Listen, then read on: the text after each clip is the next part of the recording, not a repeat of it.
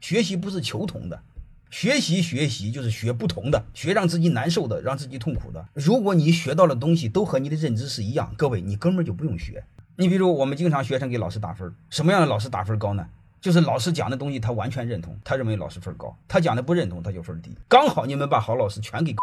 因为老师为了迎合你的话，他讲的完全都是你认同的。你比如我要给员工讲，我一定说老板不是个东西，老板就是给工资低，这有用吗？真正讲的东西是让你听起来不舒服，和你的认知有冲突、有反思，然后通过你的思考扩大了你的认知，慢慢的才会突破你的认知，才会有一个高度，这才对呢。所以正常来说的时候，你会发现一个什么现象呢？老师越让你不舒服、越让人难受的，这才叫优秀的老师。关注一个事儿，你学了之后回家能用什么？如果你不能用，你不能带来业绩，给单位带来绩效，全是假的。一定要把这个逻辑给搞明白。你看到的东西和你的认知偏差越大，它对你带来的进步越大。